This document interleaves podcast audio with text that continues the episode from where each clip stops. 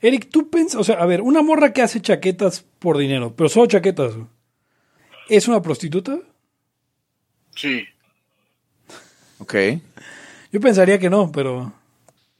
Eh, yo pensaré que sí, Pepe. O sea, porque toda clase de trabajo sexual es prostitución. Sí. No. Sí. No, pero a ver, eh, o sea, estar en una webcam, o sea, si no hay relaciones sexuales por dinero y una masturbación es una relación sexual.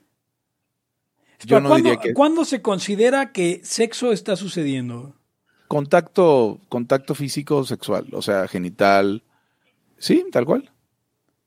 Contacto físico genital. Como diría Guasabanga, aquello en la mano, aquello en aquello, aquello en la boca. Esas, esas tres. O sea, porque en la definición de Jerry Seinfeld, en su programa famoso Friends, eh, dice él que el sexo está sucediendo cuando el pezón hace su aparición. No, eso se llama, en inglés se llama heavy, eh, se llama, se llama light petting. Eso se llama faje en México. Dice Kim Page que no es eh, que no es eh, prostitución, que cuenta como dama de compañía solamente. Eso- eso- ¿qué, qué- qué clase de definición es esa? Güey, quiero comer pizza ya. O sea, Pues Es que sería, se- sería algo así como el cuasidinero, Pepe. O- O sea, digamos, O sea, sí, sí, sí entra. o sea, en- se- en- es sexo en- fiat. Es el sexo de es el sexo de famélico. Entra, entra, en, entra en sexo este Fiat, exactamente. Pero, Sustituto pero no- de sexo. No, no es real. Así como el sustituto de dinero es sustituto de O sexo. sea, pues sexo fiat o sexo fiduciario, porque Eso hay que preguntárselo a Arteaga. ¿Cómo, cómo lo.? Espera, espera, espera, espera, vamos a hacer una llamada rápida. Vamos a, a ver si me contesta. Está, está sonando, pero no. Seguramente Fer, Fer, estás, estás en vivo en la ya. No te oyen Hugo. Ah, no, Hugo y Eric sí te oyen, pero tú nos vas a poder oír a ellos. Tenemos una duda y es nada más bien breve, güey. El, el, el que una mujer te haga eh, una chaqueta solamente, ¿es sexo fiat o, o sexo fiduciario? A ver, a ver, el que una mujer te haga una chaqueta es sexo fiat o sexo fiduciario. Sería sexo fiat, porque fiat es. Sí, sí, fiduciario es como dividirlo. No, no, es, es sexo fiat. Ok, ¿puedes explicarle un poco más a la audiencia? Porque la, la diferencia entre fiat y fiduciario es que fiat es como un papel moneda que carece de valor por sí mismo, más allá del, eh, del que tú creas que eso tiene. Y el fiduciario responde a la perspectiva de valor de depósito en algo. Entonces, A ver. bueno, supongo que depende de qué tipo de, de, de- en qué termina la chaqueta, también podríamos hablar. Pepe, No, yo, yo Pepe, tengo una duda. Pepe, una ellos duda. no te escuchan, ellos, ellos no se No, por escuchan. sí. A ver, Pepe. Ya, ya, entonces- más bien el, más bien el Fiat es el, es el de webcam. es difícil definirlo. El de A Fiat ver, es el de A ver, webcam, lo que, lo que está argumentando Eric es que, es que el Fiat sería el de webcam. El Fiat sería el de webcam, pero ahí, ¿cómo? cómo- Mira, mira, el No, no, fiduciario es como que pagues no- por no una hay- no hay chaqueta. interacción. Es como que tu amigo pague por una chaqueta No, y tú así, como quien no quiere la cosa, yo sé, pero le vas a tener que explicar. Es como que un amigo tuyo paga por una chaqueta y tú como que no quiere la cosa, vas y te metes ahí donde está el desmadre y obtienes que también te toque a ti. Eso sería de, de cha- sexo fiduciario, Eso es- Sí, sí, pu- puede ser. Esa definición. El doctor Amor con ustedes, muchas gracias, Fer. Este, eh, pues estamos en vivo en Laya. eh, y, y ese fue Fernando Arteaga, el doctor Amor. Gracias, Fer. Va, Ah. bye. Porque también el doctor Amor es a una autoridad en, en amor, en chinos. Y en Y ahora en sexo. teoría monetaria. Y, y pero el día de hoy tenemos un gran episodio, así que vamos a, vamos a tirar el, el, el intro que habíamos dicho se llama Tema Laya. El principio de no agresión absoluto a todos los ámbitos. Es libertad aquí ahora porque no tenemos tiempo para algún día. Existen seres extraterrestres que controlan cada cosa que hacemos. que- Los papás que la el hijo. Si es que eso tiene algún sentido, ¿no? Venlos por ahí a las pobres personas eh, eh, quitados de toda eh, posibilidad de progreso. Impregnado de orina, pero nada más hueles las rosas. Si hubieran tenido la bomba atómica también, güey. El morbo lo hace a uno empezarle a escarbar a, a otras cosas. y a otras personas. Es como el, el PNS que sale. Ajá, o sea, yo ya estaba descubriendo en un pinche charco sangre. No me diga que su vida no mejoró. No manches, no, sí. Le dijiste cosas muy íntimas de tu vida en un laya y, y decidí ser feliz de otra manera. Pero no quiero, de verdad. Se los juro, sería ser objetivista y eso es imposible. Eric, en Twitter estoy como. ¿Cómo estoy? Eric Araujo Martínez, Pepe Torra, Hugo González, Laya, Libertad aquí y ahora. Los serpientes sí tienen chilaquil. Y los serpientes sí tienen chilaquil en libertad aquí y ahora, el podcast narcocapitalista más escuchado en la historia de la civilización occidental y en español que usted está escuchando en este momento. Yo soy Pepe Torra, me pueden encontrar en arroba Pepe Torra en eh, Twitter, al podcast en, eh, en ah, arroba Laya Podcast, eh, en Facebook como facebook.com diagonal Laya Podcast y usted puede colaborar con que este esfuerzo llegue a más y más y más y más y más personas en y a miles de millones de personas con miles de millones de litros de sangre en patreon.com diagonal Laya Podcast. Conmigo están. Hugo González, rey de los anarquistas, arroba Ugons. Estoy en todas las redes de- para adultos, ya les había comentado. Este, no quiero saber cuáles son estos. Sí, las redes para adultos, qué asco. Sí, Sí, no o sea, todas menos TikTok y, y Snapchat, porque las otras son para, para todas, las jóvenes. de por, todas las de porquería. Para las que te dicen debes de ser mayor de edad. Exacto. A ver, bueno. Eric Araujo, primer libertario de México, arroba Eric Araujo M. Oye, po- podrías bien decir también primer poslibertario del mundo. Sí, pues primer libertario del mundo. Fundador de la Haya. Ah, Bueno, eso es lo único que, que no fundó el Gomi, si te dan cuenta, güey. Vaya, sí, nunca se ha atribuido el... No, No, ni el no, podcast no. de libertades.info tampoco. No, tampoco. ¿no? Esas dos cosas. son O sea, somos, únicas. somos el último resquicio no violado por el GOMI. O sea, señor y señora Laya, escucha el, el podcast, podcast libertario. Y Laya es lo único que no fundó el Gomi. Todo lo demás lo fundó el GOMI. Es más, el, el pan lo fundó el GOMI. O sea, hay una cosa, hay una cosa que, como dijiste, el último resquicio no violado que el Gomi. Eso, que, eso es algo que... eh, eso es algo que Laia no tiene en común con todos los jovencitos que ha conocido el Gomi. Exacto. Saludos al GOMI. Eh, bien, eh, hay unas quejas, dicen que le avisó Gustavo, no sé quién sea Gustavo, yo supongo que Guido. Eh, dice ¿Gus ya Villegas? el grupo VIP no tiene alerta temprana, tuvo alerta temprana. ¿Cómo Eh, chingados no? A las, miren, son las 10, son las eh, 17.53 a las 17.39. Les dijimos que, iba, iba- que, que íbamos en vivo. Muy bien. Este, pero no, no que, o sea, estos episodios son tan importantes que no deberíamos hablar de tantas cosas que no están en el fondo de las cosas, Bien, de pues, los este, temas libertarios. Vamos A ver, a continuar entonces. hu- hubo- claro, por supuesto, esto es post-libertarismo parte 2. Hubo teasing de, de, de Eric en el último, en el último episodio y leyó el, el siguiente asunto dentro del tratamiento al post-libertarismo que vamos a hacer. ¿Podrías, Eric, volverlo a leer? ¿Lo tienes a la mano? Sí, mm, voy, está, estoy este, scrolleando aquí. Entonces hizo, hizo teasing, Eric, la última vez. Si usted no ha escuchado este episodio, escuche eh, Postlibertarismo parte 1, donde hablamos de, de las causas libertarias y de la agenda libertaria y de cómo nos íbamos sobre causas que ni eran de nosotros. A ver, el número dos era nuestra rech- nuestro rechazo al vida, propiedad y libertad. Como pues ese mantra, ¿no? Que traen este los libertarios. Hizo teasing, Eric, la última vez. Si usted algo, está sucediendo. O sea, está, está metiendo el audio de, de alguien. Sí, bueno. Ok. Ok, ahí voy. Segundo punto del post-libertarismo. Eh, o- o- hagan de cuenta que ustedes, esto es como las tablas de alguien, así, ¿no? Eh, ustedes las están escuchando de primera mano. Nuestro rechazo al vida, propiedad y libertad como mantra de los libertarios. Ok. Eso creo que Pepe lo odia más particularmente que nadie. Yo Claro. también lo odio. Yo también lo odio. Ok. Yo creo que el único mansuetista aquí soy yo. Miren, eh, eh, el problema es que cuando hablamos de vida, libertad y propiedad, necesariamente, necesariamente estamos hablando de derecho natural. Eh, y entiendo que sea como una buena muleta para el liberalismo temprano. O sea, estás hablando de 1689, la publicación del segundo tratado de, del gobierno civil de John Locke.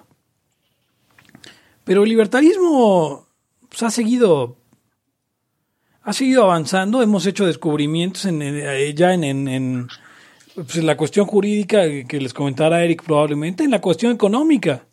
O sea, Menger es de 200 años después de, Locke y Menger ya habla de una propiedad privada eh, como una institución que nos ayuda a enfrentarnos a la cuestión de escasez eh, eh, de manera pacífica, Eh, pero no como una cuestión que sea que no sea natural, porque obviamente hay momentos en la en la historia en los que no hay propiedad. Al principio de los tiempos no hay propiedad, no era necesaria ni siquiera como institución.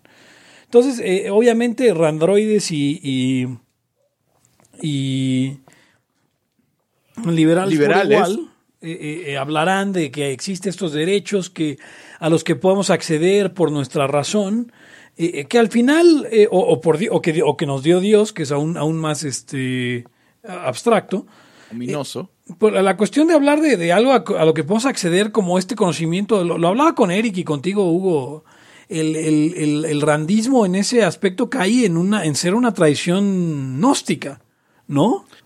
De, de que hay una manera de conectarse usando la razón a conocimiento. eh, eh, de entrada es absurdo porque es kantiano la idea de conocimiento sintético a priori que, que uno puede accesar eh, mediante la mera lógica y, Rand dice que Kant está equivocado en eso, lo, cual es absurdo. Eh, pues entonces digamos es una, es una eh, praxeología del, del, del, del, del todo y todas las cosas en el que mediante el uso de la razón podemos llegar a estas verdades universales y estas verdades universales nos muestran que hay derecho a la vida, a la libertad y a la propiedad. O sea, Y- creo y- que no hay cómo debatir eso aparentemente. lo, lo hablábamos la última, la última, lo hablaba en la, en la- en la última entrega de, de postlibertarismo y lo que decía es que una de las cosas que entendemos es que estamos en, estamos en una época de la humanidad y en un momento y en una evolución y las instituciones que tenemos son válidas para ese momento y para esa evolución. No es un tema, y aquí, por ejemplo, Santos a veces, una vez quería meter eso en un documento de alguna organización libertaria, que quería hablar de que la propiedad era sagrada, ¿no? Y yo creo que ese es justo el tipo, el tipo de actitudes al- que rechazamos, ¿no? Yo no creo que exista otra, y ahí, ahí Rothbard lo decía, yo no creo que exista una alternativa a, a la propiedad privada para los seres humanos como la, la conocemos ahora, que dentro de la lógica sea justa para todos. Pero eso no quiere decir que es algo sagrado, que nos vino de Dios o que está, es, está separado de la experiencia, está separado de, lo empírico. Creo, que hasta, hasta ahí llego yo, es lo que me, lo que me molesta de, de eso. Eh, está también el insight rothbardiano, ¿no? Vida y libertad son formas de propiedad, son aplicaciones al principio de propiedad. Y, y ese es otro de los problemas, Hugo. Eh, a la hora de, de irnos a la propiedad intelectual, que ya tenemos un episodio al respecto. Exacto, exacto. eh, pues si, si, si es derecho natural, tiene que aplicar ahí también. Eh, Por supuesto, porque es tu derecho como, o sea, independientemente del material, independ- independientemente, independientemente de que no tenga sentido, pues es que es sagrado, las cosas sagradas no tienen sentido. Y ahí, por cierto, ¿alguien se acuerda qué episodio es el de, el de propiedad intelectual? Porque me lo pidieron otro día y, y- No, no me acuerdo. Yo tengo uno en Radio Barra Libre también, donde hablo de esa madre como 40 minutos, por si ah, acaso les lo voy a buscar, sí. Voy a pluguear lo mío también. No, claro. Este, mm, el, ah, o sea, la propiedad intelectual, por eso se derrapan, por eso se derrapan los randianos también, o, o los objetivistas, Eh, porque tienen sentimientos y actitudes muy raras con respecto a la propiedad. Ojo, el, el hecho que digamos nosotros que la propiedad privada es absoluta, pues, o sea, que no, que no es que no, no, no, podemos ponerla eh, a discusión ni democrática, ni, ni es un tema utilitarista, no quiere decir que sea sagrado para nosotros. No es lo mismo. Sí, no, es una institución que nos es útil para la organización social pacífica como la queremos en este momento, en este lugar. Pero debemos ser capaces de universalizarla. Ese es el tema, Pepe.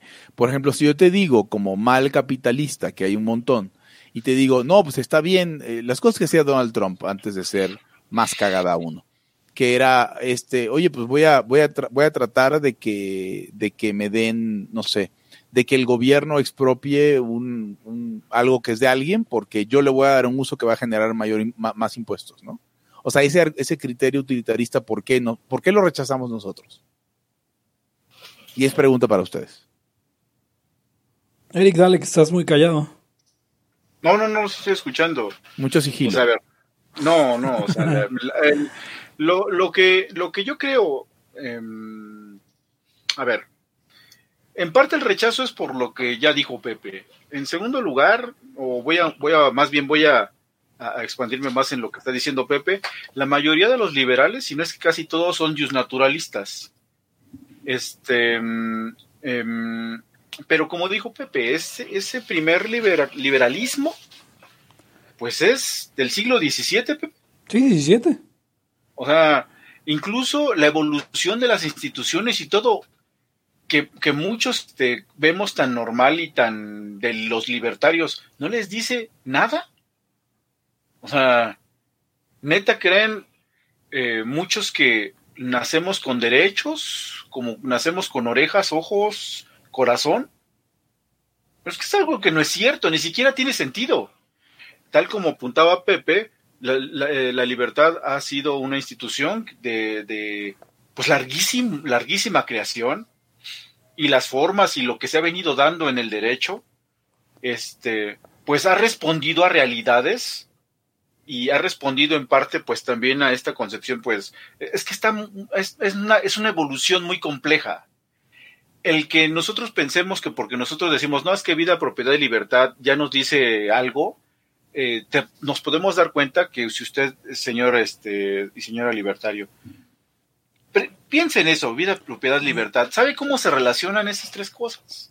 O sea, neta lo puede explicar, puede pararse en un lado y decir, miren, la vida aquí está, esto significa esto, la libertad aquello, la propiedad es esto otro, y no puede ver su evolución, no puede ver cómo ha evolucionado, no puede ver para qué nos sirve, y cree que es algo sagrado, pues eso es lo que está súper jodido del libertarismo. Ahora, yo particularmente no con, no soy este naturalista nada. Creo en la evolución de, la insti- de las instituciones, como creo que también cree Pepe y pues, creo que también crees tú, Hugo, de que, eh, como dice Pepe, antes ni siquiera había propiedad. No tiene sentido. O sea, y Yo- eso nos, eso nos abre un flanco, eh, Eric, a cuando la gente dice, no, pues este, por ejemplo, los comunistas primitivistas, ¿no? Que dicen, es que la sociedad no hay propiedad, entonces los, los liberales tienen que hacer maromas para decir, no, lo que pasa es que, lo que pasa es que nada, no hay propiedad, cabrón. Sí, Y eso o no sea, es un yo- problema, no es un problema lo- que no hubiera propiedad. yo lo que creo, y eso, bueno, yo, yo lo creo, probablemente hay, hay gente que también cree lo mismo y más elaborado y mejor. Dice, dice, Es Miguel, la dice Miguel Hernández, perdón, este, Eh, nacemos con eh, naturaleza humana. Eso ahorita lo debatimos. Eh, Eh, si bueno, no pero, una pero yo humana. diría que de entrada es una perogrullada. Somos humanos, tenemos naturaleza humana, pues sí. O sea, y pero, pero ¿de cuándo, eh, de cuál naturaleza? O sea, y cuando, y cuando todavía estaba medio, medio humanos, ahí qué, güey. No, pues bueno, ah, era naturaleza hasta australopiteca. Ajá. Y tenían una especie de propiedad por allá. o- mira, a ver, yo Ah, lo que mira. creo, yo lo que creo, yo lo que creo, porque eh, es casi, es más, casi estoy seguro que así fue. No, te- no, no, no sé, ¿no? Pero que la propiedad surge de, de- de entrada por la división del trabajo. O sea, en el momento que la gente dice, a ver, tú dedícate a esto, tú dedícate al otro y nosotros a aquello, la misma sociedad presiona para que el resto de los individuos no utilicen lo que alguien ya se está especializando en usar. Porque si tú no sabes usarlo y, y- en el nivel de técnica y eh, de subsistencia tan precario que se tenía antes, es muy peligroso. O sea, neta, los que son cazadores que casen. Con el tiempo, eso va evolucionando una institución donde pues ya ni se sabe cómo empezó, pero ellos tienen las, las lanzas. O sea, ellos son los que manejan eso, los agricultores manejan lo otro. O sea, imagínate después de un montón de generaciones de humanos. O sea, se tiene que, eso le da estabilidad, la la división de trabajo el- aumenta la productividad de, de- de las sociedades. Obviamente que necesita haber ciertas reglas para que, a ver, tú eres el que va a utilizar esto. Que es como la, la génesis de lo que es propiedad. Esto es mío. O sea, ha de haber claro, estoy hablando de, de una evolución humana de miles de años. O sea, a ver, y, y, ahorita que hablabas de, de esto de, de, oficios, pues, o de funciones, eh, hemos, hemos visto la individualización de esas cosas. Así como los muchos pueblos primitivos tenían propiedad, pero pues no era individual, era comunal o era familiar. Y después se individualizó. Ahorita lo que tú dices es eh, la, la especialización primero pues era por grupos, ¿no? O sea, había, Sí, claro. había- inclusive, y, y uno- alguna teoría habla del Estado como la, la, profesio- la profesionalización de los malditos bandoleros, ¿no? Sí, es una, es una teoría, ¿no? A ver, ¿qué más? ¿Qué- Ah, ¿alguien yo, te- yo te- sí, claro, yo tengo una cuestión acá también importante. El- el- la idea de vida, libertad y propiedad está muy chida eh, cuando eres eh, minarquista, cuando eres liberal clásico, porque de la idea de vida, libertad y propiedad eh, sale la necesidad de un, de un Estado. La necesidad de un Estado liberal, sí, pero, pero ¿por qué? Porque si los observamos como derechos negativos, el derecho a la vida es del derecho a que no te maten. Por lo tanto, es el derecho a la propiedad sobre ti mismo. Y el derecho Ajá. a la libertad es el derecho a que no te apresen, que también es el derecho a la libertad, a la propiedad sobre ti mismo. Entonces son dos derechos que son derechos de propiedad y por lo tanto solo hay derechos de propiedad. Pero si lo queremos ver desde la perspectiva de, de- de un derecho positivo eh, eh, que dé justificación al Estado, claro, la- la- la- el derecho a la vida es el derecho a que alguien te garantice que puedas, que puedas vivir. Y que el Estado no te mate salvo con un proceso. Ajá. Y, y el derecho a la, a la libertad también es el derecho a que te cuiden, a que, a que, a que una institución, eh, eh, ah, eh, co- como diría, o sea, ya en, términos de Hayek, a que alguien vigile que nadie te aprese. O sea, a apresarte para que nadie más te aprese. Eh, Pero, Pe- Pepe, ¿estás de acuerdo que entonces si, limitas los derechos a esos tres, porque si nosotros queremos vivir una vida sin coerción, entonces los derechos no tienen tanto sentido enumerarlos, porque los tienes todos o no tienes ninguno. ¿Me, me explico? O sea, Claro. si tú dices, Sí. yo quiero una vida sin coerción, puta, me quiero comer a, a una amiga, o me quiero comer un helado, o me quiero comer, ¿ves? Me puedo comer lo que sea. Y entonces el problema es que esa, ese tratamiento no surge un estado mínimo porque no puedo enumerar las cosas que el Estado puede violar. Claro. Entonces, vida, libertad y propiedad es, mira, vamos a hacer un Estado para que agarre esto y en mi concepción, joda esto y respete esto al mismo tiempo, que es el Estado liberal. Ni siquiera mínimo, liberal. Claro, o sea, un estado acotado, digo, un estado limitado, no... Acotado, como Fernando Cota. Ajá, o, sea, hecho a su imagen y semejanza. limitado pero no mínimo. Sí, sí, exacto. A ver, si nosotros organizamos o pudiéramos organizar este, la sociedad por, eh, digamos, con el principio de no agresión, este, y, de ahí pudiéramos pasarlo, digamos, a algo jurídico y organizar las leyes y todo en base a ese principio y otros, ¿no? O sea, los principios generales del derecho y eso, digo, todavía, primero en tiempo, primero en derecho y esas cosas, pues se seguirían usando. Eh, pero tendríamos como núcleo el principio de no agresión. Ni siquiera, como dice Hugo, necesitamos decir, ah, es que son tres derechos. Nada más es extender el principio y veríamos que tal cosa se resuelve de una manera, esta de otra, fulanita de otra. Sí, la implementación del DAP es donde necesitamos derecho. Ajá. Y entonces ahí eh, regulas toda la sociedad. No necesitas, oye, eh, este, y la vida y, el, y, el, y la propiedad, porque esos ni siquiera luego son principios como tales. Pero dejamos el, además el flanco abierto para todos estos derechos positivos. Ahora resulta, mucho más ahora que hace, no sé, 10 años que estábamos liberteando algunos ya, eh, ahora resulta que pues está el derecho a no ofenderse. O sea, está el derecho a, y está el derecho a la libre expresión de la personalidad. Y están los derechos sexuales y los derechos sociales y el derecho a fumar mota, que todos son derechos, ojo, o sea, en el sentido que estamos diciendo que todos son una expresión del NAP que nadie te debe chingar, bueno, no todos, lo de, la- lo de ofenderse no, al contrario, el derecho de ofenderse es, pues yo puedo ofender, ¿no? Pues no viola el NAP, chinga su madre. O sea, dejamos, si hablamos de esos tres derechos, dejamos el flanco abierto para todos los candidatos, porque ¿por qué tres? Es hasta tan obvio que es un tema religioso que son tres. Cuando yo digo, bueno, y el derecho a la sexualidad. Claro, yo, ah, no, pero es que. es- pero, O sea, padre- pero es que Padre, Hijo y o sea, Espíritu Santo. Trae un, trae un rollo con, Locke trae un rollo con Dios, pero bien cañón, porque pues es la época. No, todo el Sí, rollo, no. todo el rollo de, de, de, de Locke es, o sea, el, el por qué para Locke no tiene que haber, eh, no tiene que haber reyes, eh, o, o- o los reyes son iguales a los ciudadanos, es un rollo eh, absolutamente eh, de Dios. O sea, porque todos nacimos de Adán. Y entonces el rey no puede ser más hijo de Dios que yo.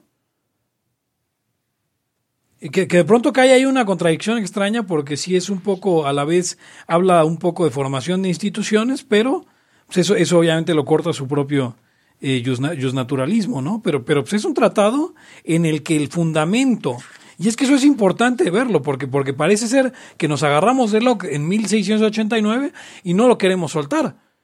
Porque es fácil, justo lo decía Mike, es que es eh, Mike Miguel Hernández de Libertarios Tóxicos, escuche Libertarios Tóxicos. Eh, es que es fácil venderlo así. Pero. Era.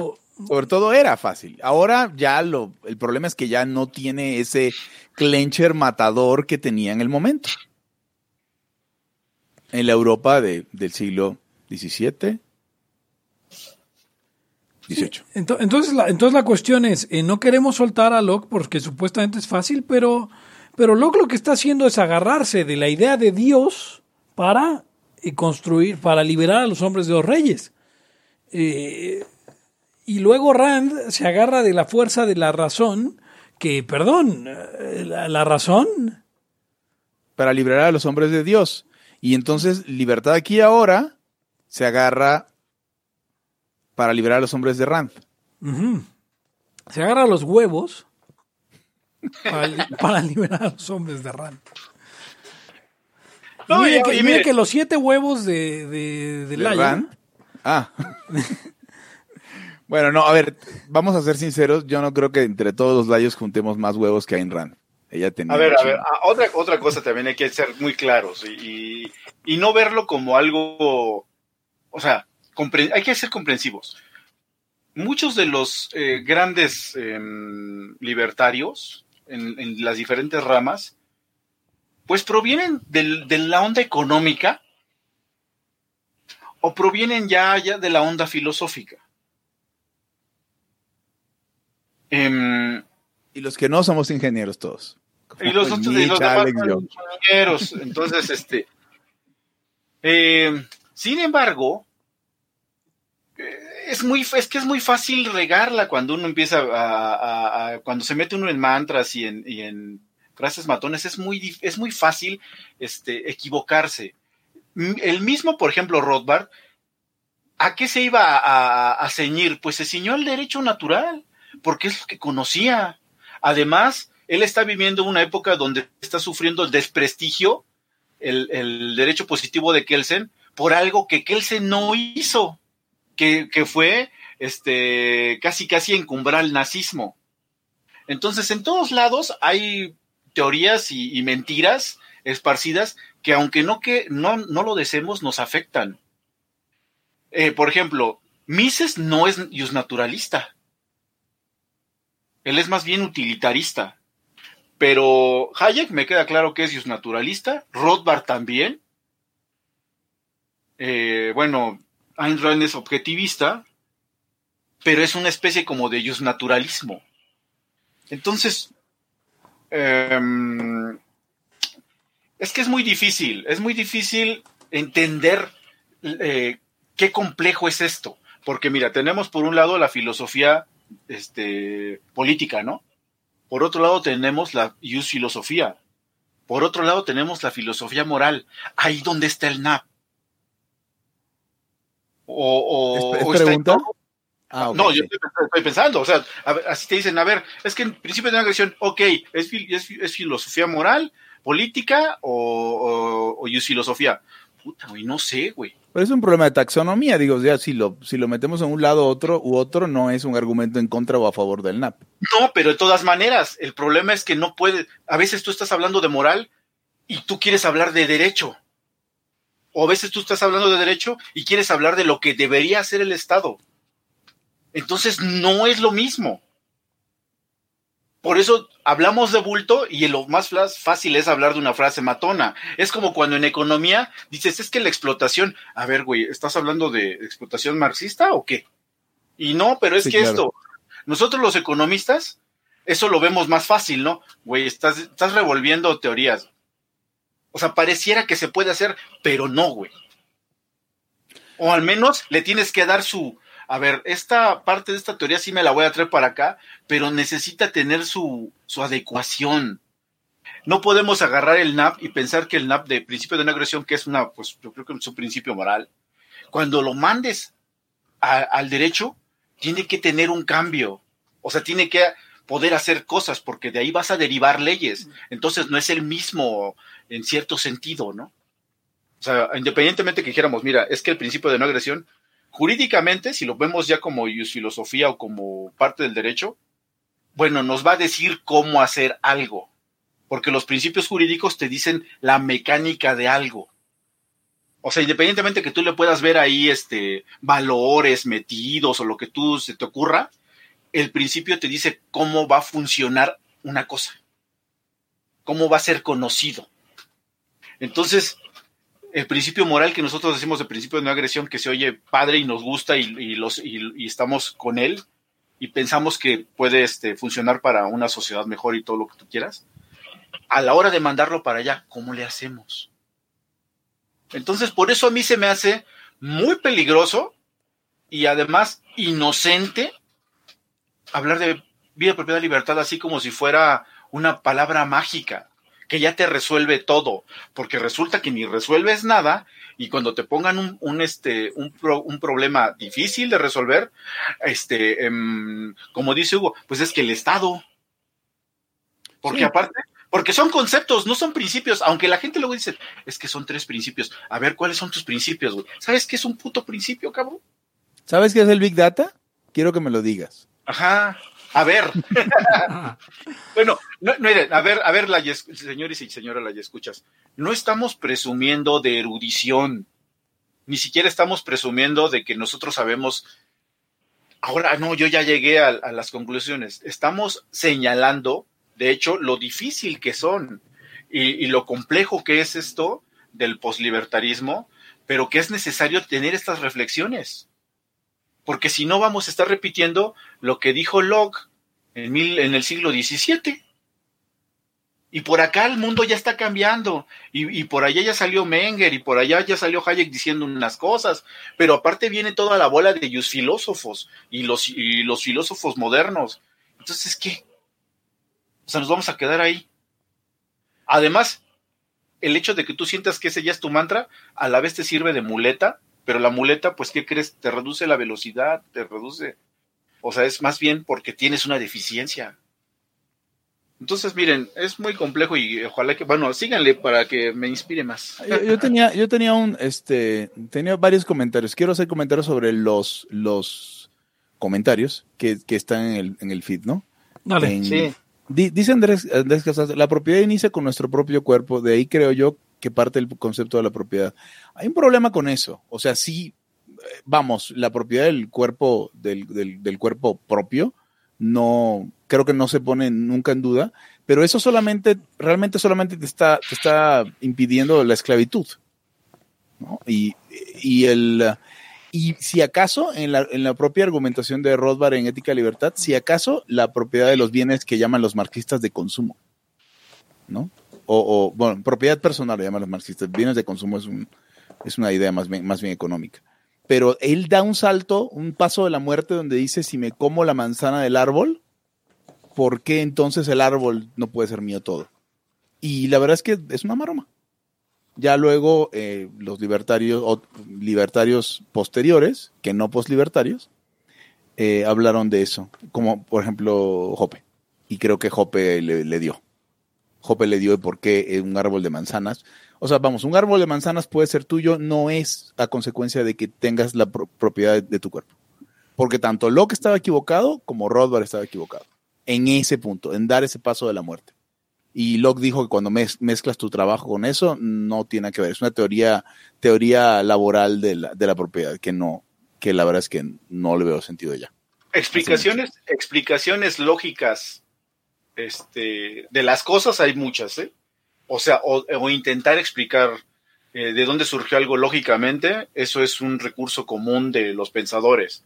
Pero hay cosas que dices, bueno, esto es lógico, más no es histórico. Exacto, lógica histórica no es lo mismo. Puedo, Correcto. puedo, puedo citar a- aquí a Locke. Porque no- note usted, note usted lo, lo- lo profundo, y, y lo digo en el modo más eh, sarcástico posible, del argumento de Locke. Tal vez se objete a esto que si recoger bellotas u otros frutos de la tierra determina un derecho sobre los otros, podría cualquiera acaparlos cuanto gustara, a lo que respondo que no es cierto esto. La propia ley de la naturaleza, que por tales medios nos otorga propiedad, esta misma propiedad limita. Abre comillas, Dios nos dio todas las cosas pingüemente. Pingüemente. Pingüemente. ¿No es o sea, su, esta la argumen- voz su argumento es que, la inspiración nadie... confirma? Perdón, Sí. eh, no, no te quiero interrumpir. No, dale, dale, ahí termina la. Ok, sí, sí. o sea, el, el- el tema es que si argumentas que, que Dios, Dios limita naturalmente que no podamos hacernos de todas las bellotas porque somos seres humanos y solamente podemos llenarnos tanto las manos en una carretilla de bellotas, el problema es que eso no, a medida que cambian nuestras instituciones, ese es un, un hombre de paja que, que ahorita por eso la gente nos ataca. Es que hay pocas personas que se están quedando con todo. Y la razón no es que materialmente no te puedas quedar con todo. No sé si me, me- no sé si, si, si, si sea claro para dónde vamos. Para dónde voy con eso. O sea, no es que Dios nos dio dos manos y, y de ahí vamos a detener nuestra capacidad de tomar bellotas. Se me hace bien marxista, bueno, no por, no, no con Locke, no con Locke, perdón, sino en los posteriores. La gente que hoy te dice que la gente se queda con todo. Y por eso habría que, habría que ejercer la fuerza para que unos pocos no se queden con todo. Es, es, es, es confiar en que Dios nos dio dos manos. Y eso no, no es relevante para la discusión. No sé si quieras seguirte quedando en Locke. Ah, vo- Voy a, voy a, voy a poner una, ult- o sea, dice, eh, nada destin es, es parte del mismo, dice Dios de Hierro. Vemos en los, perdón, eh, tanto como cada quien puede utilizar para cualquier ventaja vital antes de su malogro, tanto como pueda por su trabajo convertir en propiedad. Cuanto a esto exceda, sobrepuja su parte y pertenece a otros. Nada, nada destinó Dios de cuanto creara a deterioro o destrucción por el hombre. Y de esta suerte, considerando el abundamiento de provisiones naturales que hubo por largo espacio en el mundo, y los menguados consumidores, y lo breve de la parte de tal provisión que la industria de un hombre podía abarcar y acaparar en perjuicio de otros, especialmente si se mantenía dentro de los límites de la razón, sobre lo que sirviera a su uso, bien poco trecho había para contiendas o disputas sobre la propiedad de dicho modo establecida. Ahí de entrada estamos hablando de, que no, considera la, la, escasez de, de las cosas, sino la escasez de hombres. Hágame usted el favor. Y la otra es que eh, todo lo que a usted le exceda para su eh, vida le puede pertenecer a los demás. Y de O sea, hecho, porque, madres. porque hay una ley, porque es una ley natural. Ah, de hecho, Locke habla de que si usted deja pudrir las manzanas, usted está cometiendo un crimen tal como si se las estuviera robando. No son de usted. Y luego eso es lo que eso es de donde estamos partiendo para fundamentar el derecho de propiedad eh, en el, o sea, vamos, Cuando sustituye a decimos- Dios por la razón, es, es su Cuando decimos, y cuando decimos vida, libertad y propiedad, estamos dando aval a esas ideas. Aparte, a ver, es que, es que no nada más es eso, sino que recuerden que Locke, pues no estaba solo en el asunto, también estaba, por ejemplo, Hobbes, que también trae una onda de la ley natural. O sea, es que la ley natural tiene es variopinta. Y, y, y pues dices, bueno, es que si me pongo a ver a Hobbes, puede ser que también sea liberal, en el sentido de que dice que las leyes naturales cumplen la función de mostrar las razones de por qué es beneficioso para, para la gente limitar la, la, la libertad, o sea, natural. Entonces, resulta que si, si agarramos a Locke, decimos, bueno, pues, este, pues pareciera que se oye, me imagino nosotros en, en el siglo XVII, ¿eh? Pues se oye bien. Pues sí, O sea, además corresponde a- al mundo que, que ven a su alrededor. O sea, los No, layos seríamos ajá. loqueanos radicales, probablemente en, en- Y en- los layos seríamos loqueanos radicales en siglo Ahora, XVII. ahora. Pero aparte, Sí. ¿y quién dice cómo lo, qué limitar y todo eso? Hobbes es el que lo dice. Y hay que tener un soberano fuerte y, y tal, porque si no nos vamos a matar entre todos. Pues a fuerzas. Pues un Estado. Claro. O sea, la, la conclusión lógica es que hay que hacer un, un gobierno de ese tipo. Y, y, claro, esta es la génesis, la génesis del Estado, que es liberal. Entonces, no sé Estado cómo moderno. puede- no sé cómo, sí, el Estado moderno, no sé cómo puede ser, o sea, eh, se me hace siempre hasta contradictorio ser libertario y apoyar estos rollos nat- naturalistas. Bueno, es que el libertarismo, digamos, el, el, el inicial, pues, pues viene saliendo con las patas de los liberales y todo, ¿no? O sea, también hay que ser claros. Eh, pero ahora mismo ya no necesitamos por qué estar ahí. Y es lo, algo de lo que yo siempre he insistido en que hay que desmarcarnos definitivamente de que parec- parecemos, ¿eh? pero no somos lo mismo. De entrada, porque el núcleo de lo que nosotros ahora creemos, que, el poslibertarismo es como nosotros creemos el libertarismo, ¿no? O sea, es, es este, ok, si ustedes creen que esto no es libertarismo, bueno, es poslibertarismo, si lo quieren llamar así, es, tiene un, un núcleo muy diferente a, a- al liberalismo clásico de entrada, ¿no? Y al, y al, al primitivo liberalismo del que nosotros, digamos, formamos este, también parte. Que diga libertarismo, a este libertarismo primero. Sí. Estoy buscando eh, eh, la cita correcta en, en los principios de economía de Menger para, para no traducirla al, al aire y dejar que alguien más ah, haga la traducción. Déjame, te- te- ¿por, qué no la, ¿por qué no lo haces? Y de- déjame, mientras tanto, eh, introducir Correcto. un comentario. Dale, De- dale, de- dale.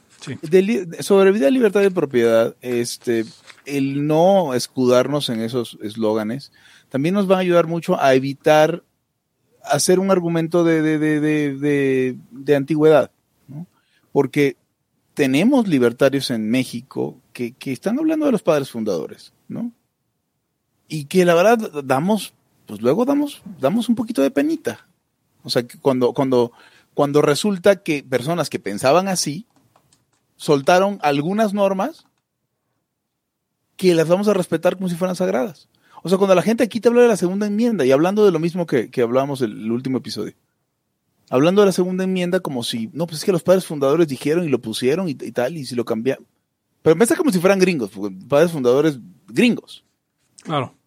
Y, y además de todo, como si esa organización, vamos, la, la, inclusive la bicameralidad del- de, de, de, de, no mental, sino la, bic- la bicameralidad eh, legislativa y todo ese son, son cosas de un tiempo y de un momento y cosas que se les ocurrieron y, y, y, y sí, en ese sentido podría uno ser conservador y decir, ¿sabes qué? No lo, no lo toques a lo imbécil pensando que tienes algo mejor. Pero no es sagrado, no es universal, corresponde a un tiempo y a una técnica que se intentó y que funcionó bien, bastante bien y que tiene sus puntos, pero que no hay que tratar como sagrado, para que no hagamos el ridículo de los libertarios de hablar de los padres fundadores. O sea, de entrada no hay que hablar de nada de eso de sagrado. No. Ajá. Sí, sí, sí. No, es- no, Y- para nosotros no existe en tanto este, en este tema. Y le, y le voy a tirar un hueso a mi gremio, porque aquí pone Alex Vega, puso hace rato ya, que decía más ingenieros, menos economistas. ¿No? Eh, eh, sé que, sé que, sé que no es, no es 100% en serio, pero los ingenieros que estamos aquí, eh, tenemos una característica que es que tenemos humildad hacia la realidad. Porque no puedes ser un buen ingeniero sin tener humildad hacia la realidad. O sea, deja- dejas que la realidad te enseñe qué plan porque no puedes, no puedes ser de estos intelectuales eh, que, se, que viven en el mundo de las ideas y pueden terminar matando un montón de gente por, porque vivían en el mundo de las ideas, porque no tienen, porque tienen cero disciplina de la realidad. Porque la, eh, la computadora o la máquina o el puente o el material o el concreto o la tierra siempre van a poder más que tú si no agarras la, la, la esencia, si no la aprendes como ingeniero, el, el, el- la planta, se diría en, en teoría de control, siempre va a poder más que tú. Y creo que por eso hay algunos muy buenos, eh, y no, no para, no para hablar de los de aquí de México ni de nosotros, pero ahí está Quincela. Voy a. Ahora sí tengo la cita. Esto, esto es Menger, esto es 1850. 1870, perdón. Eh, 200 son años después. 200 años después. Eh, dice, eh, ah, tal como es posible, ok, eh, es imposible que satisfagan completamente sus necesidades todos los individuos que componen aquella sociedad, hablando de la escasez. Nada hay entonces tan seguro como que no se podrán satisfacer o solo de un modo incompleto las necesidades de una parte de los miembros de la colectividad. El egoísmo humano encuentra aquí un impulso para hacer valer sus derechos y cada individuo se esforzará para cubrir sus propias necesidades de la manera más completa que le sea posible, excluyendo a los demás. Continúa. Cada individuo concreto coronará, eh, bueno, en esta, en esta búsqueda, cada individuo concreto coronará con muy diversa fortuna este, este intento, sea cual fuere la distribución de los bienes que se encuentren en la antes mencionada relación cuantitativa, lo cierto es que siempre resultará que la necesidad de una parte de los miembros de esta sociedad no podrá ser cubierta o lo será de forma incompleta. Estos últimos mantendrán, por tanto, respecto a aquella cantidad parcial de la masa total de bienes disponibles, una actitud opuesta a la de los actuales eh, poseedores. Yo aquí, eh, la, la traducción esta no me gusta tal cual, porque, aunque obviamente esto es de la traducción del alemán, probablemente habría que revisarla, pero dice eh, con intereses opuestos. Y esto equivale a decir eh, una actitud opuesta a las de los actores poseedores, ¿ven? Y, actitud opuesta o intereses opuestos. Bueno, y esto equivale a decir a que los individuos concretos que poseen estos bienes se enfrentarán con la necesidad de que la sociedad les proteja contra todos los posibles actos de violencia de otros individuos los individuos concretos que poseen estos bienes, los cuales no alcanzan para satisfacer todas las necesidades, eh, se enfrentan con la necesidad de que la sociedad les proteja contra todos los posibles actos de violencia de los otros individuos. Llegamos aquí al origen económico de nuestro actual ordenamiento jurídico y en primer término de la llamada protección de bienes, fundamento de la propiedad. ¿Qué nos está diciendo Menger? Que no nos es natural el derecho de propiedad, que lo que pasa es que cuando en una sociedad los bienes no alcanzan para satisfacer las necesidades de otros, de todos, eh, eh, quien los tiene eh, es dueño de ellos, ¿ven? O sea, y entonces se requiere, o sea, ese, ese, ese surgimiento de la necesidad, ojo, la necesidad de que la sociedad les proteja no quiere decir la necesidad de un Estado, quiere decir simplemente eh, de que se les reconozca, eh, de, de hecho no habla, no habla en la... Society to protect the various individuals in the possession of goods subject to this relationship against all possible, possible acts of force. Vamos, el derecho de propiedad entonces tiene origen en, en la economía como tal, no en una cuestión de derecho natural, no nos lo legó Dios, no lo descubrimos del, eh, del, del, del éter, sentados en una piedra pensando eh, cómo conectamos la lógica para generar este, este conocimiento sintético. Y, y, no lo, Pepe, y no lo diseñamos deliberadamente tampoco. Tampoco. Sí, no, no fue un diseño deliberado.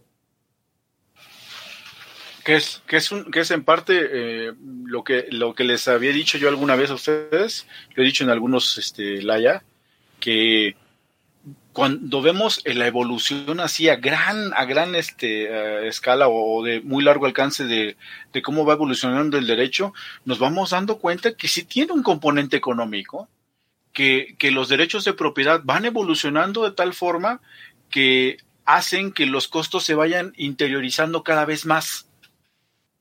O sea, hay sus baches, sus, sus valles, este, como, como en cualquier evolución, pero los, este, se, se, se, está definiendo mejor la propiedad con el tiempo. Eso pues va, va ayudando obviamente a la sociedad a que sea más eficiente. O sea, tiene sus criterios económicos, pero resulta que también es eh, compatibiliza con lo que nosotros queremos como, como moralmente correcto. Sí. Eh, o sea, ¿por qué? Porque pues, igual y dices, pues que somos nuestra moral o nuestra ética debe ser una ética posible, señores. No la ética inventada donde vamos a llegar al comunismo. No. Sí, si no todos los seres humanos que estamos caminando y respiramos somos unos tres mil hijos de puta. Porque no conformamos con una ética imposible que a alguien le gustaría que así fuéramos. Pregunta Alonso Reyes Sánchez, ¿la escasez crea la propiedad? No, la escasez crea la economía que en Y el turno derecho crea también, la propiedad. Y el derecho también. De hecho, la- de hecho el el- el- la economía y el derecho, que es una teoría que les, les explico yo a mis alumnos, son como, no son gemelos, pero sí son cuates. O sea, si, si no hay, si no hay escasez, No necesitas estudios económicos de nada. Los bienes son libres. Entonces no hay espacio para el razonamiento económico. Pero sí, sí hay. De entrada hay espacio para el razonamiento económico y de entrada también viene lo que decías, a, lo, a lo que apuntaba Menger. O sea, empiezan a surgir los derechos de propiedad porque hay que ver cómo se va una manera cada vez más racional de, de, de utilizar los bienes escasos. Una sociedad en donde nos estemos matando todos, hasta los más poderosos no les conviene. Ahí, Claro. ahí fíjate. No, perdón. Sí, dime. Ha habido una lucha por la gente, por, por, porque, porque consideran injustas las cosas, por lo que ustedes quieran. Generalmente empieza de poderosos que también están así como la camarilla del rey, que no les cuadran dos, tres cosas. Y esos derechos, la evolución de los, de los derechos que ahora tenemos, pues empezaron porque los varones se pusieron al tiro, por si los, porque la prensa de tal país se puso también este, o sea, que es una onda, bueno, todos estos derechos liberales, mm, se me hace increíble cómo los mismos liberales no los comprendan. O sea, ese es, uno de, mis problemas también. A ver, ¿por qué no entiendes cómo se gestó el mismo Estado y estos derechos que le decimos derechos humanos y fundamentales y todo, que vienen precisamente de esa génesis que los mismos liberales crearon? que nosotros tenemos los, los libertarios o poslibertarios nuestra propia idea de cómo debería ser el derecho, bueno, esa hay que impulsarla. Parece, se parece un poco, pero no es la misma. Pero como Por siempre les hemos dicho a los liberales, vivimos en el mundo resultado de los liberales. O sea, no pueden decir que no les late este pedo porque vivimos en el mundo donde las fantasías liberales nos trajeron a esto. O, o el liberalismo, pues. En todos lados, en todos lados se asume que la democracia es buena. En todos lados se asume, se, se habla de, la- de Estado de Derecho. En todos, en todos lados hay separación de poderes, de una u otra manera. Vivimos en su mundo. Si no les gusta, pues entonces pásense a otro lado.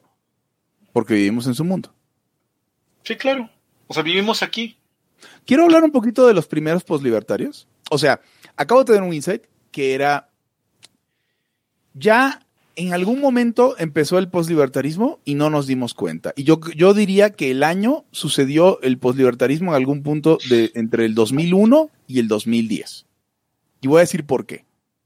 Porque justamente este tema de vida, libertad de propiedad y el, el postlibertario, po- po- por hacer así una frase matadora, el postlibertario se da cuenta de la importancia de la escasez en la teología liberal o libertaria. En algún punto, o sea, lo, lo que, lo que hace esto es que cuando haya nuevas situaciones de relaciones de producción, de escasez, de cuestiones materiales, el liberal no tiene para dónde hacerse, porque vida, libertad, vida, libertad y propiedad. O el libertario clásico. No tiene para dónde hacerse porque vida, libertad y propiedad. Oye, pero es que tal co- vida, libertad y propiedad. Oye, pero es que Napster, vida, libertad y propiedad. Entonces puedes repetir el mantra al infinito. Ahora, lo que sucede aquí es, en algún punto, entre- desde el 2001, donde Kinsella escribió contra la propiedad intelectual, y al 2010, donde todos los libertarios que se dignen de serlo entienden que la propiedad intelectual no es válida, en algún punto ahí empezó el, postlibertarismo y ni nos dimos cuenta, como, como cuando no se dieron cuenta que la Edad Media había empezado cuando estaban en la Edad Media. Entonces, creo que los primeros postlibertarios o el, o el postlibertarismo o lo que quisiera que fuera eh, el, el- el sacudidón que le dio al libertarismo cuando eso comenzó es cuando empezamos a vivir en un mundo con sobreabundancia, por ejemplo, de información. Cuando empezamos a tener acceso a, no sé, Internet o, o cuando el World Wide Web fue suficientemente generalizado como para que digamos, ¿saben qué? Pues ya escaseces que nos habían marcado durante cientos de miles de años, miles de millones de gotas Ya de no sangre, hay. ya no existen y de madrazo. Y entonces, ¿cuál es el conflicto si de repente quieres llevar tu mantra al 2010 o al siglo XXI? Y lo primero que tenemos que hacer como poslibertarios es reconocer que, que, estas cosas no son sagradas, son pro- producto de sí la naturaleza humana, pero también las condiciones en las cuales vivimos. Es como lo del aire, ¿no? O sea, el, aire no es escaso porque es sobreabundante. Si te vas a la luna va a ser escaso. Y va a haber un mercado de aire. Dice, dice eh, vivimos en el neoliberalismo, pues, y yo llevo años diciendo eso. Sí, esto es el neoliberalismo. Dejemos de hacernos güeyes con decir que no existe, porque si no, ¿cómo le llamamos a este periodo que empezó en, en los setentas, a finales de los setentas, eh, eh, y que era una recuperación de las ideas eh, liberales eh, mal hecha? ¿No? Sí, pero Pepe, el problema es que para, como- cuando dicen neoliberalismo lo dicen en cualquier, en cualquier sentido. O sea, es Ese, como también, decir- ese también es mi problema con... o sea, con el- la, es que, o sea, la llorona existe o no existe. No, pues es que sí, mira, yo vi a una mujer gritando por sus hijos. Sí, pero no es lo que te quieren decir cuando te dicen que existe la llorona, Pepe. Hasta hay una... Exacto. Es lo que yo, yo siempre también tengo rollo. Las medidas y todo sí existieron, pero por lo que dicen que es neoliberalismo, eso es lo que no existió. O sea, este, este, este hombre de paja del neoliberalismo es, son los empresarios que buscan más y más y más y más y Exacto, más. Y o sea, güey, los empresarios siempre, han querido- siempre han querido más y más y más y más y No, más. y, y- que se, se confabularon con los gobiernos para que el gobierno vendiera todo lo que es nuestro y eso, güey. O o sea, el problema es cuando esa gente que es cagada, cuando le dice el neoliberalismo sí existe, siente su postura validada. O sea, yo estoy de acuerdo contigo. Sí, ¿cómo llamamos a este nuevo liberalismo si no neoliberalismo? Sin embargo, cuando la gente que es cagada dice neoliberalismo, yo siento que están hablando de otra cosa. Pero, pero exacto, y aparte yo creo que empezó siendo otra cosa. O sea, su rollo es exactamente el que tú dices, Hugo. Estos empresarios que querían más y más y, y ya habían desbordado todo y crearon una- un circo de instituciones y se confabularon con los gobiernos para destruir la economía. Para destruir el planeta, además. O sea, es, es una cantidad de cosas. O sea, yo he escuchado gente, sociólogos, que en general son cagada, y en este aspecto todavía son más cagada, hablar del amor neoliberal. A ver, Pepe, tú que dices que el liberalismo existe. ¿Qué me ¿Qué es del amor neoliberal? ¿Qué es el, el amor neoliberal? Es la negación, es, es, es el, es el, el, el, el- el- El consumo de cuerpos. la Pepe, el consumo de subsunción, es que ya está subsumido, Hugo, ya no, no, no puedes ya verlo. No, pero aparte cuando tú dices subsumido, cuando tú dices subsumido, ni siquiera son la- ni siquiera son las categorías que utilizaría un crítico del neoliberalismo, Pepe. O sea, esas son categorías ya antiguas, ¿no? Olvídate. O sea, el neoliberalismo de verdad es para, para, para, o sea, la crítica al neoliberalismo, ya llevamos una hora, ¿no? Deberíamos pararle. Déjame te digo, grabando llevamos una hora con tres minutos, pero incluye la parte de la previa. Ok, está bien, entonces todavía aguantamos un poco más. Unos 10 porque Eric tiene clase, acuérdate. Eric tiene A las clase. siete, siete y media. Ok. Ah, a ver, eh, sí, se- se- señor y señora le escucha, eh, plantearse el, el postlibertarismo es complejo. Eh, como dice Hugo, eh, este libertarismo tal vez sí sea el parteaguas lo que dijo Kinsella, que simbra de cierta manera la posición pues que habían tenido los libertarios. Y, y- y le da un golpe tremendo a, a esta eh, concepción y, armado con pura lógica, ¿eh? O armado con, puro argumento duro que dices, híjole, como que sí me puso en aprietos este cuate. Em, pero, oh, ay, ve- miren, en, en 10, 20 años seguramente vamos a seguir avanzando. Este, pues quién sabe qué va a pasar, pero tómeselo en serio, tómese en serio esto del poslibertarismo y revise sus propios postulados y lo que usted cree que es el libertarismo. Y diga, o sea, esta- ¿eso sí será neta o es cuento lo que yo me estoy creyendo?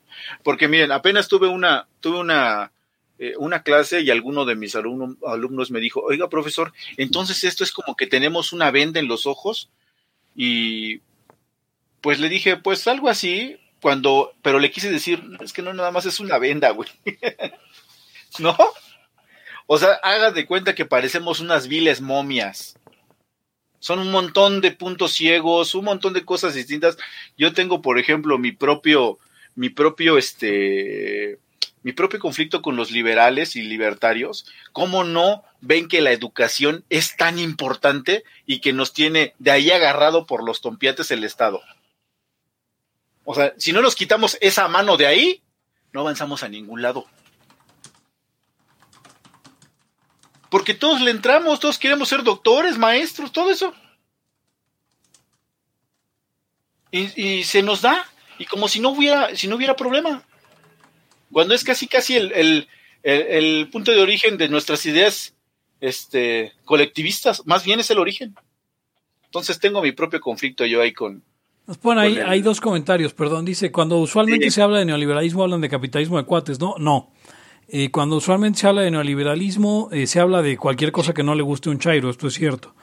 Eh, Sí. Pero lo que el neoliberalismo es formalmente descrito, o sea, sí, es que dicen, es que en ningún libro del concepto aparece, es solamente un hombre de paja, es un invento. No, no, el neoliberalismo está descrito por John Gray, Falso Amanecer, que es un libro importante en, en el, en la visión, este, la visión eh, eh, de, de- de los, de los eh, eh, keynesianos y los teóricos de la dependencia y de los marxistas. ¿Por qué? Porque John Gray es un liberal clásico que se dio cuenta que el liberalismo está de la verga, según esto. Entonces él habla de falso amanecer y en falso amanecer describen la- el concepto de neoliberalismo y el concepto de globalización como tal. Eh, y esto surge eh, de, épocas antes. O sea, ¿a qué hablamos cuando se habla de neoliberalismo? Se habla del consenso de Washington. El consenso de Washington es algo, sí, existió, sí, eh, eh, pero es, es como cuando ustedes hablan eh, de, del ah, del Foro Sao Paulo, no, no es un, no es un club de, de- no es una logia masónica que tiene eh, eh, poderes mágicos sobre, sobre lo que va a pasar en el mundo. Sí, pasó algo en lo que se acordaron eh, eh, lo- los 10 puntos de Williamson y una agenda política y pública que se iba a llevar a cabo.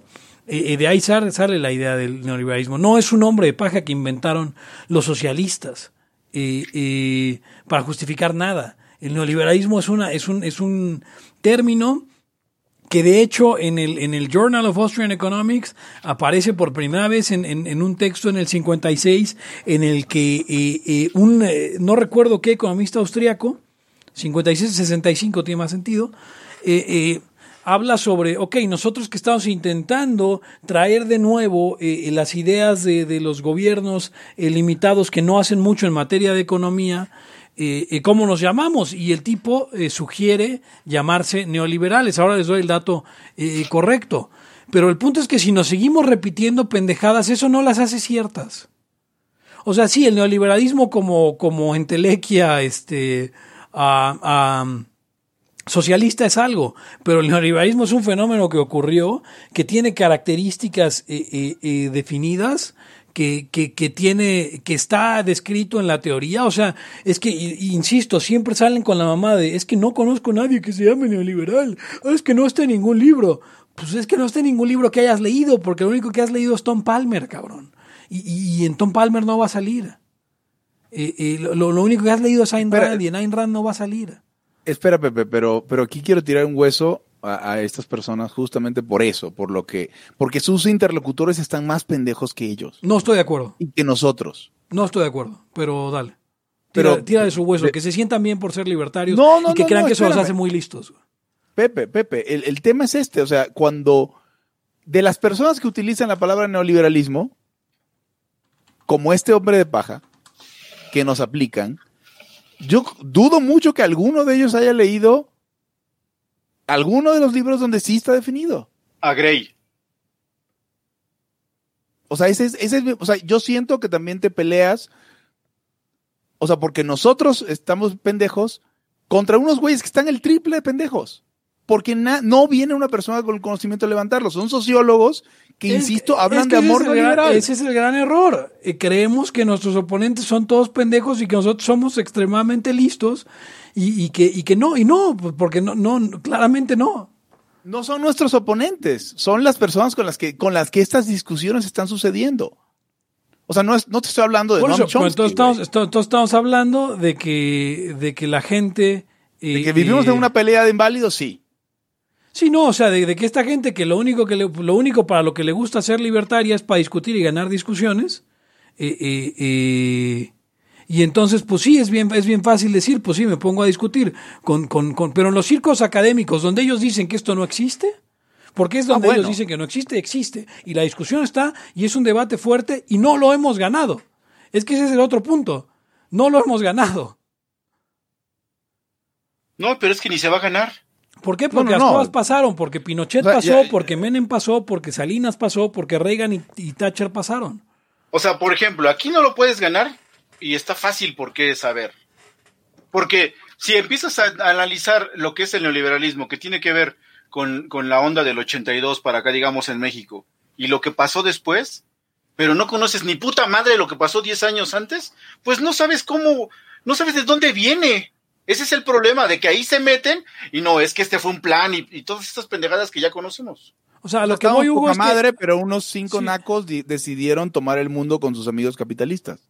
A lo que voy, Hugo, es que les estás dando una justificación para seguir siendo tan pendejos como son. Y creo que, creo que el, el- eh, o sea, es como, pues entonces démosles una justificación para que sigan creyendo en el derecho natural. No, pues sí, porque es bien fácil enunciarlo, porque eslogan, porque, eh, eh, pues no. Bueno, supongo que entonces mi confesión es la, la- normalmente la gente que he escuchado que usa el término neoliberal y las cosas en las que lo he escuchado que los usan son, este, son ¿cómo, cómo dice? Todos, todos, todos, todos, Todos son unos unos pendejos. Ok, te la compro. Ok, pero, Pero- esa es mi experiencia. O sea, Pero si, punto, nos- sí. si nosotros repetimos esa- esa- esas, esas frases matonas como el neoliberalismo eh, no existe o- o- o- o el marxismo cultural no existe, eh, eh, simplemente, simplemente estamos haciendo eso, frases matonas, frases matonas, frases matonas, para seguir justificando nuestros sesgos sin aprender nada, sin, eh, eh, eh, sin, sin querer entender nada y simplemente eh, quedarnos con todas las conclusiones sin ninguno de los procesos, que es el principal problema del libertarismo en, en, en, en, en México. ¿Cómo le contestas tú, Pepe, a un cabrón que te habla de marxismo cultural porque odia a los putos? Porque odia a los putos y no quiere que los putos tengan cabida en nuestra sociedad. Y entonces lo que sale a decir el pinche anormal es, es que la gente del marxismo cultural. ¿Qué le dices, güey? O sea, es una pregunta real, no, no, no, ni siquiera, ni Sí, siquiera sí. te estoy, o sea, La- es, la- la es una otra- pregunta la para otra- todos, güey. ¿Qué les dices Pues a lo, un correcto, cabrón? lo correcto sería decirle, no, eso no es marxismo cultural, marxismo cultural es esto, de- desde...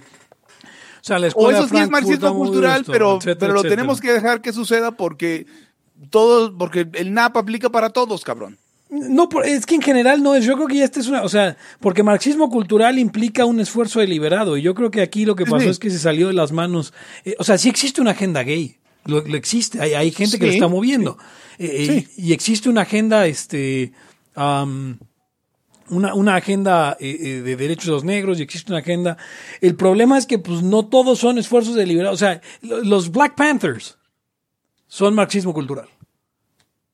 Eh, Black, BLM. Lives, Black Lives Matter BLM, es marxismo BLM es cultural. marxismo cultural. Eh, el Todo, el 99% de todos los movimientos organizados LGBT en México son marxismo cultural. pero pero, pero hay, hay, hay movimientos que no. O sea, ¿qué pasó en lo que pasó en Stonewall?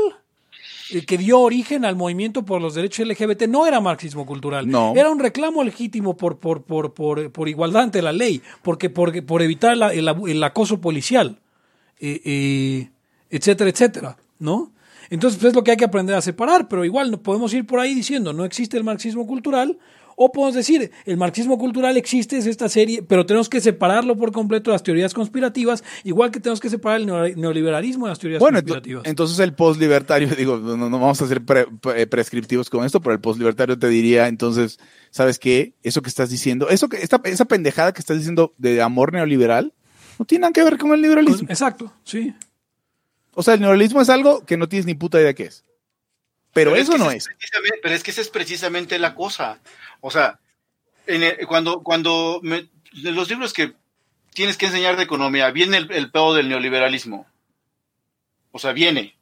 Y, y, y, de, y descaradamente los economistas dicen, y es que las empresas, en libros de micro, de macro, de... Entonces, o sea, y, y no, y no dices, oigan, hay que leer esto, ni siquiera dan referencias. No, Perdón, te- nada. tengo aquí una cuestión que es importante de, de- de- de atender, dice Luis Gutiérrez. Solo se ve, solo ve quien usa el término neoliberal, dándole bola a lo que dice Hugo. No trates de entender qué quisieron decir otros. Los chairos se refieren a las privatizaciones de los ochentas. Yo también, Luis. Eso es el neoliberalismo. Exacto. Ahora, los chairos yo se cuando refieren a eso, Cuando, me razón. dicen, el, el neoliberalismo es esto y esto, ok, va. Vamos a estudiar. Yo lo que hago es estudiar ese periodo.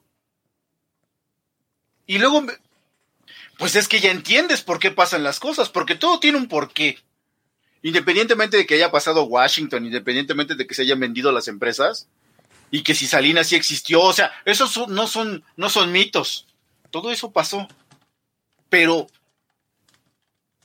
entiende desde dónde viene este desmadre, hasta dónde llega, Las sea- lo que estamos viviendo ahora. Entonces ya verás diferente lo que tú creías que era el neoliberalismo. Por O otro sea, lado, igual dices, sí existió, pero ya vi que es esto, güey. O sea, no era tan como yo lo creía. Que igual eso es lo que necesitamos hacer. O sea, quitar las pendejadas como lo del amor neoliberal y quedarte con lo que sí es neta lo que pasó. Me gusta la idea de amor neoliberal, Hugo. ¿Puedes ampliar sobre eso? No. O sea, hoy quiero, hoy, hoy en la noche quiero ver si puedo No, darle a alguien amor neoliberal. Probablemente sí puedas. Porque todo lo que vas a hacer, como la persona que eres, todo lo que vas a hacer va a ser algo neoliberal, dirían ellos. Ahora, este. Tengo cinco minutos. Ok, pero a ver, rap- rapidito, nada más quiero cerrar o, o a- a- abonar un poquito este tema. Es como cuando, es como el macartismo, como cuando los comunistas hablan de macartismo. Y, y hace poco hay un, hay un, va a haber un podcast sobre macartismo, qué casualidad, ¿no? Ahorita empecé en el desmadre de Trump, para como decirle a la gente, eh, te- fíjese esta época donde todo el mundo pensaba que había espías comunistas. El peor es que sí había espías Sí, comunistas. por todos lados. Exacto, o sea, ese es el problema, que entonces agarran, quieren redefinir una época como, mira, güey, el macartismo, cuando todo el mundo pensaba que había comunistas. Cabrón, hay un montón de comunistas. No es mentira. Es como cuando dice, es que, es que el comunismo, el socialismo, cabrón, los partidos que gobiernan en los países socialistas se llaman Partido Comunista. Fidel Castro lo dijo. ¿De dónde vas a venir con tu pendejada? Es que no es lo mismo, porque mira, el socialismo y el comunismo, güey, eh, ah. O sea, ¿cómo te peleas con, o sea, cómo te peleas con eso? Ya, es, es, es- es- estoy eh, ventilando mi frustración. Bueno, sí, sí, la, la, este, la ya escuchas, ustedes saquen sus propias conclusiones, pero métanle, métanle. Digan, este, a ver, me voy a leer esto y aquello que de repente estos ganapanes andan diciendo. ¿Por qué? Porque pues es importante. O sea, de nada les, de nada les sirve que nosotros les digamos esto o el otro, si nada más se queda así, pues ahí guardado, ¿no? Oigan, este, necesitamos el teaser del que viene. Ok, eh, ¿qué- ¿cuál es el punto que sigue, Eric? Perdón. Tú Voy, eres, voy, el, voy. eh, tú eres el guardián del- de los puntos. ¿De los putos era?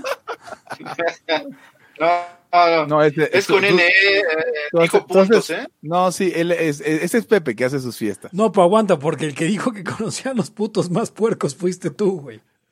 Sí, yo lo dije, pero yo, pero yo nada más les paso el mensaje de cuándo es la fiesta en tu casa, Pepe.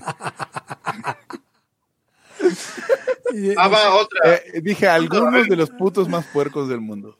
No, pero algunos es, algunos es un chingo, Hugo. O sea, ¿cuándo, cuándo algunos es demasiado? Por ejemplo, en este caso. En este caso, algunos es demasiado. Ahí te va. Punto 3. Nuestro rechazo a, las- a alia- nuestro rechazo a alianzas por el mero hecho de crecer, que hace más bien que los libertarios acaben trabajando para otras agendas. Eso es Ok. O sea, el, el crecer por crecer. Sí, que dices, no, es que hay que traerlos para acá. No, güey, tú ya te fuiste para allá, güey. ¿Será suficiente para Creo que ya eso? reportaron a Roldán porque no me deja. Quería yo reportar su comentario y no me deja. Dijo cruce de putos. Y- yo creo que ya lo reportaron porque le doy clic y no, no me sale la opción de reportar A ver. el comentario. podemos, podemos ver ese que es más este más en corto que es mucho de la labor y menos conceptual y cuatro al menos creo que estamos no no no. ah bueno ya era lo de que no nacimos con derechos la cuatro que hay una larga evolución de las instituciones y la cinco la imposibilidad de la omnisciencia libertaria no tiene una no todo tiene una solución libertaria son puntos más pequeños no Sí, Sí. pero bueno, ya tenemos el teaser para el que viene. Tal vez inclusive hasta dos podamos cubrir. Buenísimo. Y esto es todo por hoy en Libertad. Aquí ahora el podcast anarcocapitalista más importante de la creación. Si usted no me cree que es de la creación, entonces piense usted que dice que, viene de la razón humana. Yo soy Pepe Torra, eh, me pueden encontrar en arroba Pepe Torra, pueden encontrar el podcast en arroba Laya Podcast, pueden encontrarnos en Facebook como facebook.com diagonal Laya Podcast. Y usted puede donar en eh, patreon.com diagonal Laya Podcast. No olvide escuchar también a eh, Deliberando ya los libertarios tóxicos. Conmigo estuvieron. Hugo González, Red de los Anarquistas, arroba Hugo en todas las redes para adultos. Eric Araujo, primer libertario de México, arroba Eric Araujo M.